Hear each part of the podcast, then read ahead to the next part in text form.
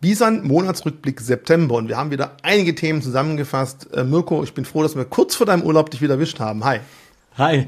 Ja, hört sich irgendwie blöd an. Immer bin ich kurz vom Urlaub, wenn wir sprechen. Aber dieses Mal könnte wieder Bewegung reinkommen. Also der Urlaubsindikator ist da. Und wenn ihr das Video seht, ist es vielleicht auch schon passiert. Aber ja, schauen wir erstmal, was los ist. Denn es war ähm, kurstechnisch wenig los. Inhaltlich viel. Was das bedeutet, wollen wir jetzt mal ein bisschen einordnen. Also irgendwas machst du auf jeden Fall richtig, wenn du so auf den Urlaub gehen kannst, aber ist ein anderes Thema. Wer sich wundert, warum ich hier so einen auf Olaf Scholz mache, beim letzten Video mit Markus Miller habe ich es erklärt. Ich habe Blut im Glaskörper des Auges, sehe momentan da nur hell oder dunkel und wenn man halt scharf und hier hell dunkel sieht, wird einem total schlecht und das ganzen Tag das Auge zugeklemmt haben, ist auch doof. Daumen drücken, dass es wieder besser wird, sonst muss ich unters Messer und bis dahin sehe ich halt nur mit einem Auge und das wird irgendwie schon klappen. Ähm, wir haben jede Menge Themen dabei. Mirko, was meinst du, lass uns mal anfangen. Ich würde sagen, äh, wir fangen mit einem Thema an. Ich meine, es ist der Bison-Monatsrückblick und es gab ja ein bisschen Themen rund um Bison. Es gibt neue AGBs. Da gab es ja viele mhm. Rückfragen von euch. Ihr hattet mich auch mhm. gebeten, Rückfragen zu stellen und beziehungsweise jetzt haben wir auch ja auch ein ausführliches FAQ, aber vielleicht auch noch mal aus deiner Perspektive beziehungsweise eurer Perspektive. Was ist da jetzt eigentlich los? Also ganz klar erstmal äh, die FAQs, die werde ich unten auch in dem Video natürlich mit verlinken. Äh, was ist los? Also zum einen, ja, es gibt neue AGBs, wenn wir einen neuen Dienst implementieren wollen, der schon seit mehreren Jahren eigentlich nachgefragt wird. Wir kriegen immer die Frage, wann gibt es eigentlich Staking bei euch? Wann gibt es eigentlich Staking bei euch? Wann gibt es eigentlich Staking bei euch? Die gute Version ist erstmal, die gute Antwort ist, im ersten Halbjahr nächsten Jahres wollen wir für alle Bison-Kunden mit einmal von jetzt auf nachher Staking anbieten und nicht tröpfchenweise, wie es andere Anbieter machen, weil wir vorab schon das gesamte Staking-Netzwerk zusammen äh, mit einer renommierten Firma, die das Thema Staking schon seit längerem betreibt, aufbauen wollen mit der Staking Facility GmbH aus München. Äh, und dazu gab es AGB-Anpassungen. Dort gab es aber ein Problem. Und zwar in den AGBs selber steht drin, diesen AGBs kann ein Bestandskunde zustimmen, muss aber nicht. Also ganz klar in AGBs, wer sich die angeschaut hat, weiß, ich kann es ja ignorieren. Problem mhm. ist aber in der App momentan leider immer noch, wird mir irgendwie jeden Tag dazu penetriert, das dumme Ding anzuklicken. Und wir sind auch, ich habe den Kollegen auch schon gesagt, wann haben wir es denn geschafft? Also ich hoffe, wenn das Video hier live geht, ist dieser Bug bereits behoben, weil Bestandskunden müssen diesen AGBs nicht zustimmen. Bei Neukunden ist es eben so, hey, da gibt's halt nur die AGBs und du musst da mitmachen. Was steht in den AGBs drin? Nun, da steht drin, dass wir erstmal Kunden Ethereums, es geht nur um Ethereum, es geht nicht um, wir haben auch Kommentare gelesen, ich will aber nicht, dass Bison meine Bitcoin staked. Nein, können wir nicht, machen wir nicht, werden wir nicht tun. Aber es geht rein um Ethereum, dass wir die zum Staking, zum Aufbau des Staking-Netzwerkes verwenden. Weil wenn wir das nicht tun würden und erst irgendwann im Laufe des nächsten Jahres damit anfangen, dann könnte man halt sagen, die ersten drei Kunden dürfen mitmachen, die nächsten fünf, die nächsten sieben, weil wir einfach genug Volumen erstmal auf die Straße bringen müssen. Wenn wir jetzt eben genug Volumen haben, haben wir die Möglichkeit, das Netzwerk aufzubauen und dann jedem den Zutritt zu gewähren. Und wichtig, wer sich mit dem Thema Staking, äh, Proof of Stake beschäftigt, dem ist vielleicht auch der Begriff Slashing nicht ganz unbekannt, also das Risiko, dass der Validator beim Staken absichtlich oder unabsichtlich irgendeinen Fehler begeht und dadurch ein Teil oder gesamte Werte hinterlegt wurde, der gesamte Stack verloren gehen kann. Und hierzu eine ganz, ganz wichtige Nachricht, die, glaube ich, in dem Chaos, oh Gott, oh Gott, ich, die staken jetzt meine Coins und ich kann nichts dagegen tun, untergegangen ist. Gegen dieses Slashing-Risiko haben wir mit der Münchner Re, also dem größeren Munich Re, der größten Rückversicherungsgesellschaft der Welt eigentlich, eine Versicherung abgeschlossen, dass dieser wenn dieser Fall mal eintrifft, versichert ist und eben nicht zu Lasten von uns oder unseren Kunden geht. Und in Kombination heißt es, ja, aktuell wenn ihr Neukunden seid, müsst ihr es annehmen. Wenn ihr Bestandskunden seid, könnt, müsst aber nicht diesen AGBs zustimmen. Und mit den gestakten Coins bauen wir das Netzwerk auf und dieses Netzwerk wird dann im Laufe des ersten Halbjahres nächsten Jahren allen zur Verfügung gestellt und dann kann auch jeder sehr, sehr einfach mit sogar dieser Rückversicherung gegen einen Slashing-Ausfall ähm, das Staking in Anspruch nehmen, ist einfach ein Thema, was sehr, sehr viele institutionelle Kunden auch verlangen. Weil wenn eine Bank, eine größere Gesellschaft da eintritt, die wollen eine höchstmögliche Sicherheit. Und sowas mit einer Rückversicherung wäre mir sonst bei keiner ja, Plattform bisher bekannt. Und das bauen wir eben komplett neu auf. Ich muss aber zugeben, der Startschuss dazu ist echt nicht wirklich gelungen, muss man einfach ehrlicherweise sagen. Denn wenn die App einen immer wieder dazu nervt, irgendwann klickt man halt vielleicht drauf und wollte es gar nicht. Es ist wirklich schade. Aber es zeigt auch, lest bitte auch den AGBs, die er zustimmt und klickt einfach nie auf den Knopf, weil da hätte er ganz klar sehen können, ich muss dem Ganzen nicht zustimmen. So, ich ja, hoffe, ich konnte stimmt. halbwegs so ein bisschen ja. die Wogen glätten zu dem Thema. Ich weiß, es ist ziemlich emotional gewesen, aber ähm, wir wollen damit wirklich nur was Gutes tun und nicht euch irgendwie was Böses. Ja, und ich glaube auch eine wichtige Erkenntnis, sobald dann das Staking ja bei euch auch wirklich aktiv verfügbar ist, werden die Kunden ja auch dann entsprechend die Rewards bekommen. Also das genau. ist ja dann natürlich klar. Richtig, und die Bestände, die jetzt da sind, sind liquide, abhebbar, da passiert also auch nichts. Es wird also nicht irgendwas geblockt oder sonst irgendwas für euch, fühlt sich gleich an, kein Unterschied. Und aktuell sind wir, glaube ich, bei knappen 4% äh, Staking Reward bei Ethereum. Ab Mitte nächsten Jahres, erste Jahreshälfte, könnt ihr davon auch profitieren und habt das Ganze aus einer Hand. Habt einen Steuerreport, habt gleichzeitig die Staking-Modalität im Ethereum und äh, einen weiteren Vorteil, den ihr dann nutzen könnt. So, Gut, jetzt mal danke. Dienst in eigener Sache. Das war jetzt Werbung, Klarstellung. Ich weiß nicht, muss ich das Werbung definieren? Ich glaube nicht, weil es war wirklich eine Frage, die es ist sehr, sehr deutlich. eine Klarstellung. okay, dann würde ich sagen, dann versuche ich jetzt mal das nächste Thema an dich weiterzugeben, weil wir fangen ja immer an mit dem großen Thema Zinsen, Konjunktur. Du bist ja so ein bisschen kleiner Schwarzmaler. Ich möchte jetzt nicht als Dirk Müller der Kryptoszene bezeichnen, aber du sagst ja schon seit längerem, ja, du glaubst, so ganz soft wird das Landing nicht sein. Und auch alle, die sich mit Kryptos beschäftigen, die merken halt mehr und mehr, ja, man muss sich auch mit der Realwirtschaft, Zinsen, Konjunktur beschäftigen, weil es halt, wir brauchen Geld, damit Kurse steigen können und das Geld muss irgendwo herkommen und deswegen ist es einfach wichtig, da einen Blick drauf zu werfen. Und jetzt kannst du dich gegen die Dirk Müller Aussage verteidigen. Ja, also erstmal, ich bin ja kein Crash-Prophet, ja, und grundsätzlich liegt in einem Crash oder in sinkenden Kursen absolut eine Chance. Ich bin jemand, der sitzt dann in Lauerstellung und hofft, dass es auch passiert, damit ich auch zuschlagen kann. Wenn es nicht passiert, bin ich aber genauso glücklich, weil steigende Kurse ist, glaube ich, das, was wir alle wollen letztendlich. Ich bin aber auch der Meinung, dass es wirklich so ein klärendes Gewitter braucht. Und wenn man sich den Bitcoin-Kurs jetzt aktuell anschaut, dann wird man feststellen, ich weiß nicht, wie es dann ist, wenn wir gerade das Video ausspielen. Ich bin ja im Urlaub, also wahrscheinlich ein bisschen mehr Bewegung, aber 26.500, das ist eigentlich das, was wir gefühlt den ganzen Monat gesehen haben. Mal ein bisschen höher, mal ein bisschen tiefer. Ich hatte ja diese tote Hose-Zone, die wird immer enger und die Volatilität war noch nie so niedrig. Warum ist das so? Interesse an Krypto ist wenig und vor allem Risikokapital ist viel weniger, ja. Liquidität am Markt ist alles. Deswegen sage ich auch immer, das große Spiel müsst ihr da draußen auch verstehen. Denn gerade in Phasen von billigem Geld, das war vor der Dotcom-Blase so, das war nach dem Corona-Crash so mit dem Megapump an den Börsen und auch bei Krypto. Es braucht billiges Geld, weil es eben mit viel mehr Risikoaffinität in den Markt reingeht und wir sind im Kryptobereich immer noch im Risikobereich. Das dürft ihr nicht vergessen und das deswegen ist das große Ganze extrem wichtig. Jetzt haben wir einen Zinsentscheid erlebt und der fällt mal wieder ernüchternd aus. Genauso wenig passiert eigentlich wie beim Bitcoin-Kurs. 0%. Es passiert also keine Erhöhung. Das ist genau das, was die Märkte erwartet haben. Was bedeutet das für uns? Erstmal dass wir warten, bis die nächste Zinssitzung kommt und die nächste Entscheidung. Viele rechnen jetzt, dass wir den Gipfel erreicht haben. Das wurde aber nicht ausgeschlossen. Und das war so ein bisschen jetzt die Krux an dem, was wir von Jerome Paul gehört haben und vor allem auch an der Prognose vom gesamten FED Meeting Board, vom FOMC Meeting Board. Die haben nämlich die sogenannten Dots rausgegeben. Das ist ihre persönliche Prognose, wo sie die Zinsen in der Zukunft sehen. Und die sind wesentlich schlechter ausgefallen, als der Markt eigentlich erwartet hat. Heißt, higher for longer, so heißt es im Englischen. Wir werden länger auf diesem hohen Zinsniveau bleiben. Auch das wird schon seit zwölf Monaten gesagt. Es muss höher gehen, es bleibt hoch. Die Inflation wird man so lange bekämpfen und selbst wenn es eine Rezession bedeuten würde und die wird zwar ausgeschlossen beziehungsweise mit einem Soft Landing so ein bisschen verschönt. Ich bin aber der Meinung, guckt euch die Weltwirtschaft in der Vergangenheit an. Hohe Zinsen haben immer eine Folge. Geld wird dem Markt entzogen, genau das passiert. Mhm. Und das bedeutet weniger Wirtschaftswachstum bis hin zu einer Rezession. Und alle Indikatoren zeigen immer noch darauf, auch wenn wir kurzfristig, mittelfristig gesehen viel besser dastehen, als man jetzt vielleicht gedacht hätte. Deswegen, es zieht sich wie so ein zäher Kaugummi. Ich will eigentlich nur, dass wir endlich wieder ein bisschen Action haben und dass es mal klareres Bild wird, als immer nur, ja, guckst du nächsten Monat mal. So. Was man natürlich sagen muss, in Europa, die EZB hat ja später angefangen mit den Zinssteigerungen. Die haben jetzt wieder ja. Zinserhöhung äh, quasi beauftragt oder angekündigt. Ja. Aber man muss halt sagen, Amis haben früher angefangen, können vielleicht etwas früher aufhören damit. Bei uns in Europa hat man später damit angefangen und wir sind jetzt noch dabei. Ich glaube, wir haben jetzt zehnmal in äh, Folge nacheinander immer wieder Zinserhöhungen gehabt. Also man muss diese beiden Märkte sich anschauen, die wichtig sind. Aber klar ist der amerikanische Markt, der amerikanische Zinsmarkt wesentlich entscheidender, weil die größten Tech-Aktien, die größten Aktienmärkte dort sind und einfach auch die Kryptomärkte dort sehr, sehr stark, nicht nur dort, sondern auch in anderen Ländern, aber auch da sehr stark beheimatet sind. Ich glaube auch in Europa, und dank MICAP wird ja auch, sage ich mal, Europa für den Kryptomarkt langsam interessanter, weil wir halt eine Regulierung haben. In Amerika stehen sie immer noch da und sagen, was machen wir denn? Zum Thema Regulierung, da haben wir dieses Jahr ja auch ein bisschen, oder dieses Jahr, letzten Monat ein bisschen Themen gehabt, SEC, einmal Grayscale, weil die haben ja versucht, ihren ja, Trust, den sie haben, auch in einen ja, Bitcoin Spot ETF umzuwandeln. Da hieß es erstmal von der SSI, nein, nein, nein, nein, das geht nicht. Ja, das funktioniert nicht. Und da die SSI ja eigentlich vor Gericht momentan eine ganz schöne Schlappe erlebt.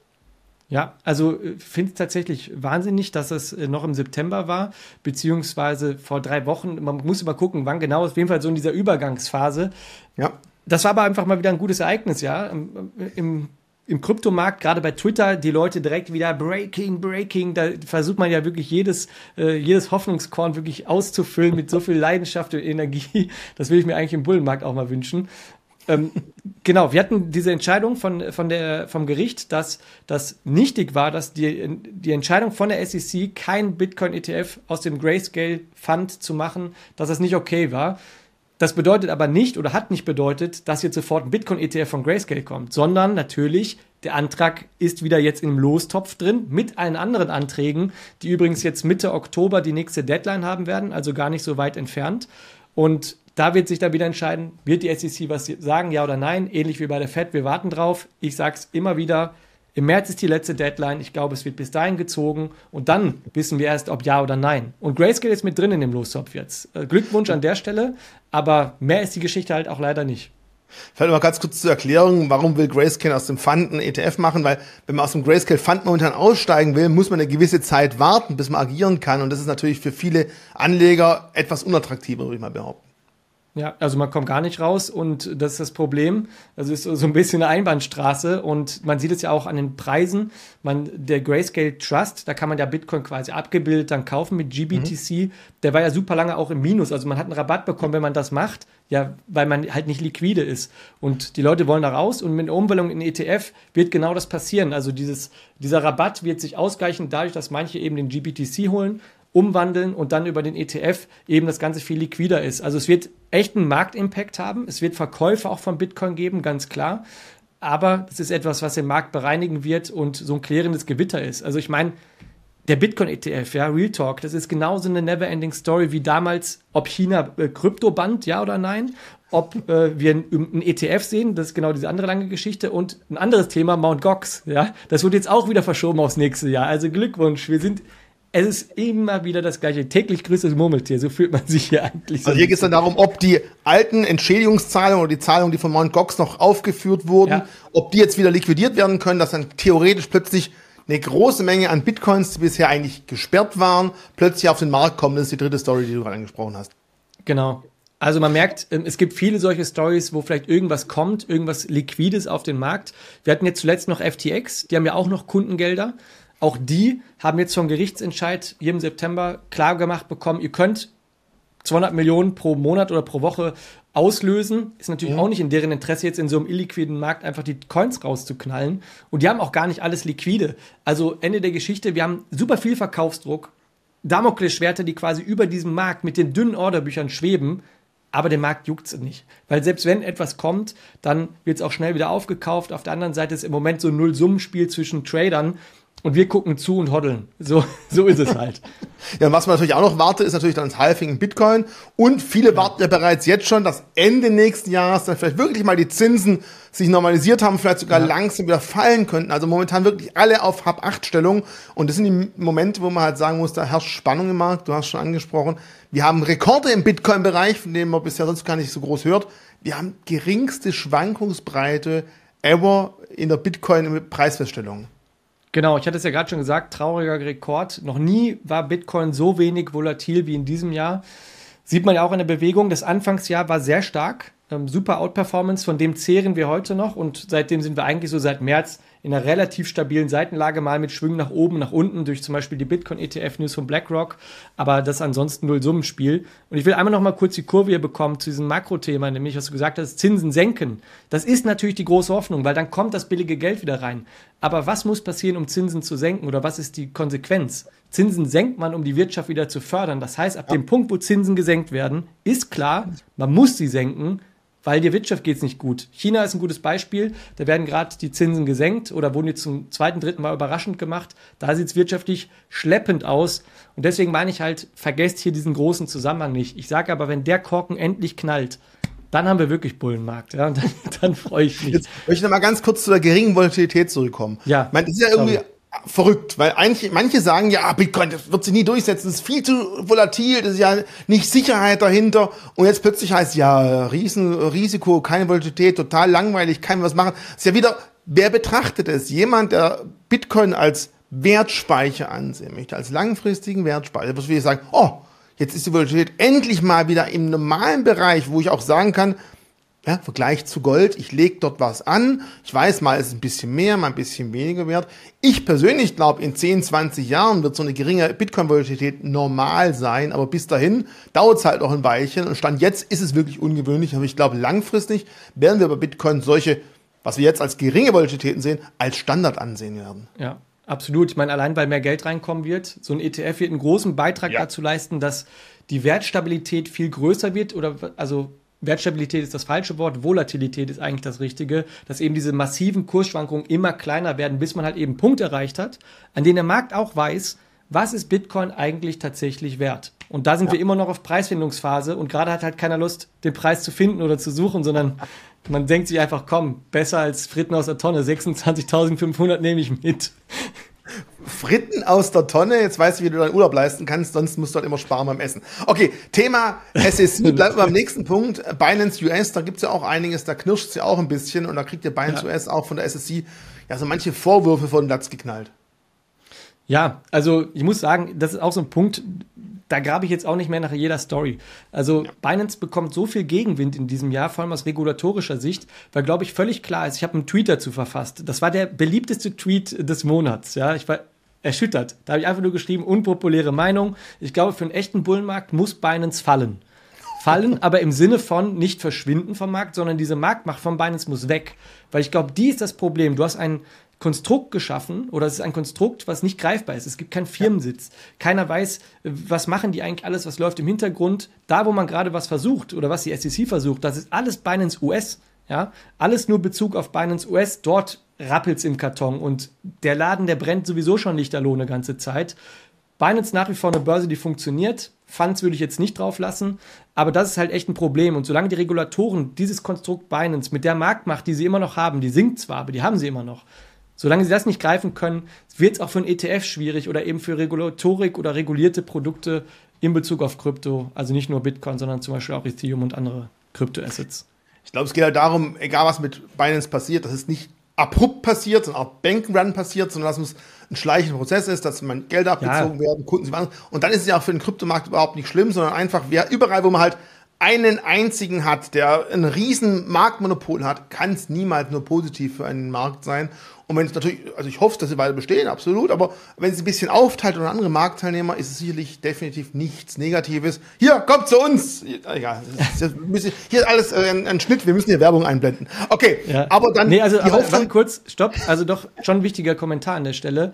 Äh, ich bin ganz sicher, dass nur regul voll regulierte Anbieter überhaupt eine Existenzchance in der Zukunft haben und dass auch andere große Anbieter aus Asien, mit denen ich teilweise auch eng in Austausch bin, dass die gerade gucken, wie schaffen sie das eben auch den Regulierungen in Europa mit Mika und so weiter jetzt gerecht zu werden und da im engen Austausch sind, weil sie wissen, nur so bekommt man überhaupt auch noch diese großen Kundengelder, die sonst eben in Richtung ETFs abfließen werden. Ja, und kaum da, da geht's ja. Das große Geld kommt halt nicht von dir und mir, das kommt halt von Instis, es kommt von Vermögensverwalter, die bisher es eben nicht richtig darstellen können, wie sie denn Bitcoin in ihr Konstrukt einbauen können. Wenn sie es aber einen regulierten ETF haben, der sauber aufgestellt ist, die auch ganz klar darlegen, wo die QAs verwahrt sind, welches Sicherheitskonzept und so weiter und so fort, dann kann auch über den Weg mehr und mehr Geld da reinfließen. Ist natürlich definitiv ein Punkt, wo wir alle mittelfristig drauf hoffen.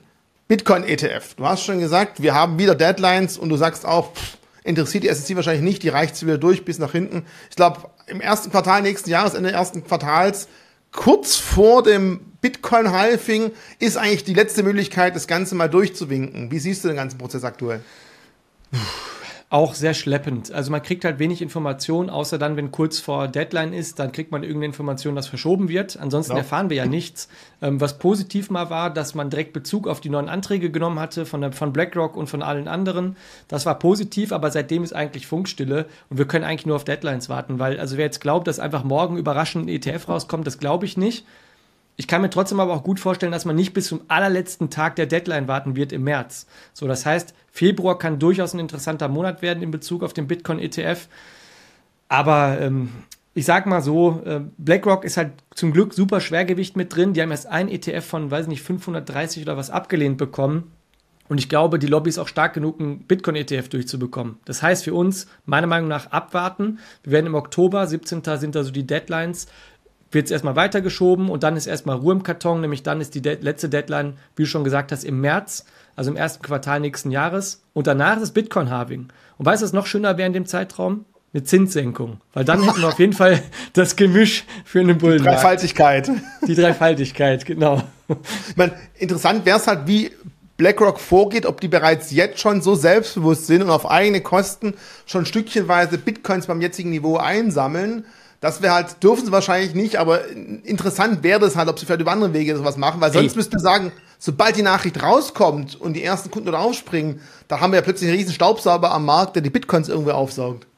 Ja, also genau, äh, äh, am Ende des Tages aber trotzdem auch für BlackRock irgendwo ein kleiner Fisch. Ja, Bitcoin ist nicht klein und auch das Marktvolumen ist nicht klein, aber da jetzt irgendwelche Geschäfte zu machen, da wird bestimmt was irgendwo passieren. Ja, irgendeiner macht sich die Tasche immer voll. Es gab aber ja Gerüchte, und ich weiß gar nicht, ob wir im letzten Video das schon hatten, dass es, äh, dass BlackRock ja angeblich aufsammelt. Ist ja so eine Riesen-Wallet aufgetaucht. Drei Milliarden war ja dann am Ende doch, wie jeder auch geahnt hatte, irgendeine Börse. Es war nämlich Robinhood dann in dem Fall. Äh, und es ging auch nicht um Käufe, sondern es waren die Kundenbestände. Ja. Äh, das beschreibt so ein bisschen den Markt aktuell. Ja, man versucht, jede News ist breaking und alles ist weltverändernd und wow. Nichts ist wow gerade. Es juckt niemanden. Und dass das wirklich wow ist, ist das Schöne, dass es niemanden juckt, weil wir gerade so sukzessive ein schönes Fundament aufbauen, ja, was wirklich solide dasteht, was nicht heißt, Bitcoin kann nicht mehr tiefer sinken. Was aber für mich heißt, Bitcoin bekommt immer mehr Betrachtung, immer mehr Echtheit, Greifbarkeit, eben durch auch andere Marktteilnehmer und nicht nur äh, die YouTuber, Influencer oder die, die im Kryptobecken irgendwie verloren sind, sondern wirklich die breite Masse dann. Also kann man fast sagen, diese lange Phase geringe Volatilität kann man auch als Anlaufstrecke sehen, die einfach jetzt stabil ist, wo man dann zu nächsten Höhen aufspringen könnte. Oh, war das schön philosophisch. Bestenfalls ja, aber no financial advice. Genau, richtig. Und jetzt gehen wir vielleicht noch ich ganz kurz zu, zur Nummer zwei, Ethereum. Dort soll es ja auch demnächst einen Future ETF zumindest mal geben. Und ähm, wenn jetzt wirklich Bitcoin ETFs nächstes Jahr kommen, dann haben wir da auch ja auch ein Fundament, dann kennen die Herausgeber der ETFs schon die Spielregeln, wissen genau bei der Einreichung, was müssen sie achten, auf was achtet SSC. Bist du der Meinung, dass wir nach dem ETF Future of Ethereum dann relativ zeitnah vielleicht auch Spot-ETFs sehen könnten, wenn die Bitcoin-Spot-ETFs durchgekommen sind? Ja, ganz sicher sogar. Also ich meine, es sind auch schon Spot-ETF-Anträge äh, sogar teilweise raus. Ich weiß jetzt nicht, in welchem Status die sozusagen sind, ob die gerade noch in diesem Vorbereitungsstatus sind oder schon diese Deadlines quasi haben mit der SEC. Aber für mich ist ganz klar, nach Bitcoin ist Ethereum das zweitwichtigste Asset, nicht nur in der Marktkapitalisierung, sondern auch aus regulatorischer Perspektive. Mhm. Zuletzt erst wieder irgendwelche Gerichtsurteile, wo dann auch äh, Bitcoin und Ethereum beide als Commodities beschrieben wurden. So, das heißt, rechtlicher Status ist zwar nicht 100% sicher, aber auf jeden Fall mal sicherer als bei allen anderen. Und jedes regulierte Finanzasset, Kryptoasset in dem Fall, das wird dann auch ein ETF bekommen, wenn es relevant ist. Ganz klar. Also es gilt auch für andere Altcoins dann an der Stelle, aber hier ist der regulatorische Status noch unsicherer. Das heißt, Bitcoin und Ethereum werden die ersten beiden sein und nach Bitcoin wird ETH da auch relativ schnell, glaube ich, kommen, ETF. So lass uns mal von diesen sicheren Kryptocoins, wenn man mal davon sprechen kann, von Ethereum und Bitcoin zu der genau anderen Seite laufen. Du sprichst ja immer wieder von irgendwelchen Altcoin-Stories. Hast du irgendwas, was im letzten Monat gut gelaufen ist, wo man sagen muss, ja, wenn du zu spät gekommen bist, dann lief es halt nicht gut. Also wir haben ja immer wieder das wo man merkt, da gehen Dinge in kürzester Zeit durch die Decke, aber ich glaube, so schnell kannst du gar nicht verkaufen, um da wieder mit Gewinn rauszukommen. Wer da zu spät einsteigt, der guckt in die Röhre. Genau, also wenn du super aktiv bist, kann man mit Altcoins auch Geld verdienen, gar keine Frage. Ähm, ich meine, man kann auch als Trader natürlich Geld verdienen, steigende, fallende Kurse geht immer was. Aber bei Altcoins merkt man immer wieder, da geht's mittlerweile in eine ganz tiefe Schublade unten rein, da wird gewühlt wie am Grabbeltisch, wo sind die geilsten Schnäppchen, wo kann man noch Kohle mitnehmen. Und wir hatten die Meme-Stories, die sind ja schon ein bisschen länger wieder hergefühlt, obwohl gar nicht so lange her sind. Dann hatten wir jetzt ein kurzes Thema Friend Tech. Das war sowas wie, da, da kannst du quasi in mich investieren und dann kaufst du Anteile von mir und so ein Kram. Also ganz salopp formuliert, eigentlich eine coole Idee, die Plattform, aber ganz klar Geldmacherei, weil die Preise sind da auch explodiert, war direkt danach wieder irrelevant. Ist zwar noch existent, die Plattform, aber äh, eben immer diese kurzen Bass-Dinger. Und dann hatten wir noch Telegram-Bots, die waren auch recht spannend. Ich persönlich mag auch die Utility, also Telegram Trading Bots sind ziemlich cool. Ja, also es geht hier nicht darum, irgendwie Copy Trading oder so, sondern wirklich aktiv in die Minicoins auch wirklich reinzusnipern und zu gucken, dass man die günstig bekommt oder vor Whales vielleicht noch abfischt. Das ist super spannend. Ähm, da merkt man so die äh, Usability gerade im DeFi-Bereich geht nochmal in ein anderes Level. Äh, deswegen war auch die Tonnen, also die Telegram-Blockchain ziemlich gefragt auch zuletzt mhm. wieder. Die sind auch sehr stark gestiegen diesen Monat. Aber, und jetzt kommt die Kehrseite, diese Gewinne werden immer super schnell wieder abverkauft. Du siehst es ja gerade auch im Aktienmarkt. Äh, Nvidia war ein gutes Beispiel. Nach explosivem Wachstum kommt erstmal eine Konsolidierungsphase. Die ist bei Krypto aber halt nicht Konsolidierung, sondern Crash. Ja, das ist komplett Nuke-Button, da drückt einer einen roten Knopf und dann geht so eine Kerze erstmal nach unten. Spaß beiseite. Man nimmt natürlich aus diesem risikoreichen Markt schneller das Risikokapital wieder raus, schichtet es um, vielleicht in größere Kryptoassets, vielleicht in Stablecoins, geht vielleicht sogar raus aus dem Markt, rein in die Anleihen. Da sieht man ja auch gerade die steigenden Renditen. Ja. So ist das Spiel. Und das Spiel ist halt gerade einfach ein bisschen schneller. Und ich bin halt immer noch der Meinung, dass ein Icon steht für aktives Handeln. Wer super aktiv und schnell ist, kann damit Geld machen. Die anderen verlieren. Und das sind leider die meisten, weil die Informationen dann hier zum Beispiel jetzt auf so einem Kanal natürlich viel zu spät kommen. Ja, logisch. Mit dem Monatsrückblick kann man nicht wirklich in irgendwas. Nee, äh, da kann man kein Icon nicht Wir sprechen wirklich von hochspekulativen Dingen. Da kann man auch wirklich manchmal von Shitcoins sprechen, weil sie einfach keine Anwendungsfälle haben. Aber wenn die Meinung erstmal da ist, dass es was wert ist und die Leute treiben es nach oben, und wenn man davor drin ist, dann kann man mit Geld verdienen, aber hier geht es wirklich um hochspekulative Anlagen. Ja. Und ich glaube, solche Coins werden es auch nie bis zu Bison schaffen, da bin ich mir ziemlich sicher, weil wir müssen halt auch ein gewisses Fundament haben, wir brauchen eine gewisse äh, Credibility, um Coins bei uns zu listen und können eben nicht irgendwelche lustigen piependen Frösche oder sonst irgendwas bei uns aufnehmen. Dazu wird es mit Sicherheit nicht kommen. Zum Schluss, du hast gesagt, äh, Urlaub. Hast du eigentlich mal verglichen, so in den letzten ein, zwei Jahren, wie oft in deinem Urlaub wirklich was passiert ist? Weil ich glaube, ja. der Mirko Urlaubsindex ist schon relativ aussagekräftig. Es ist wirklich krass. Ähm, ich habe zwei so Sachen, also ich, ich glaube nicht an sowas, ne? Aber irgendwann fängt sowas halt an und es hat in diesem Bärenmarkt angefangen. Ich teile in meinen Videos manchmal so ein Meme, do something, dieses, wo dieses Strichmännchen so peaks auf dem Bitcoin und da soll was passieren. Tatsächlich ist danach immer was passiert. Und wenn ich außerhalb Europas im Urlaub bin, und ich bin außerhalb Europas, zumindest für einen kurzen uh. Zeitpunkt, ich fliege nach Albanien und dann Griechenland, da bin ich dann wieder zurück quasi, äh, beziehungsweise außerhalb von Deutschland, also wirklich so eine richtige Reise, zwei, drei Wochen. Als ich in Japan war, ist was passiert. Als ich äh, davor unterwegs war, ist was passiert. Letztes Jahr hatten wir den Terra Luna Crash, als ich in Spanien war. Also ich, ich glaube, die letzten längeren Urlaube war immer was los. Ich hoffe, dass Jetzt es diesmal weiß ich, wie du deinen Urlaub finanzierst. Du positionierst dich einfach vorher am Markt und gehst dann in den Urlaub, ist klar. Na, sehr gut. Na, ich glaube nicht an sowas, aber schon witzige Zufälle. Ich meine, ist ja eh klar. Das ne? ist so Murphys Gesetz. Egal welche Schlange du dich anstellst, du stehst in der längsten und äh, ob du links oder rechts in der Autobahn äh, im Stau stehst, ist, bist immer auf der langsamsten Schiene unterwegs. Das Problem kenne ich auch. Ich würde sagen, in einem Monat sehen wir uns wieder und dann stellen wir fest, ob der Urlaubsindex von dir wieder zugeschlagen hat oder ob es diesmal nicht geklappt hat. Ja, ich meine, wir wissen ja nicht, in welche Richtung es geht, aber du sagst ja, Volatilität ist immer ganz ist. interessant. Hauptsache ja. bewegt sich. Du kaufst nach, wenn es fällt, wenn es steigt, ist man auch glücklich, ist schon klar. Vielleicht werde ich dich nächstes Mal mal ein bisschen stärker dazu fragen, wie eigentlich dein, wie hoch deine Cash-Position ist. Dass wir mal Mach wissen, mal. was heißt das eigentlich bei dir? Du stehst an der Seitenlinie mit 5%, mit 50%. Da kannst du bis nächste Monat überlegen, ob du es äh, offenlegen möchtest. Mir hat es wieder viel Kann Spaß gemacht. Das freut mich. Ich habe dich im Auge, denk dran und ich warte auf den pieksenden Stock als Meme, dann äh, geht's los. Bis Machen wir so. Danke, Leute. Ciao.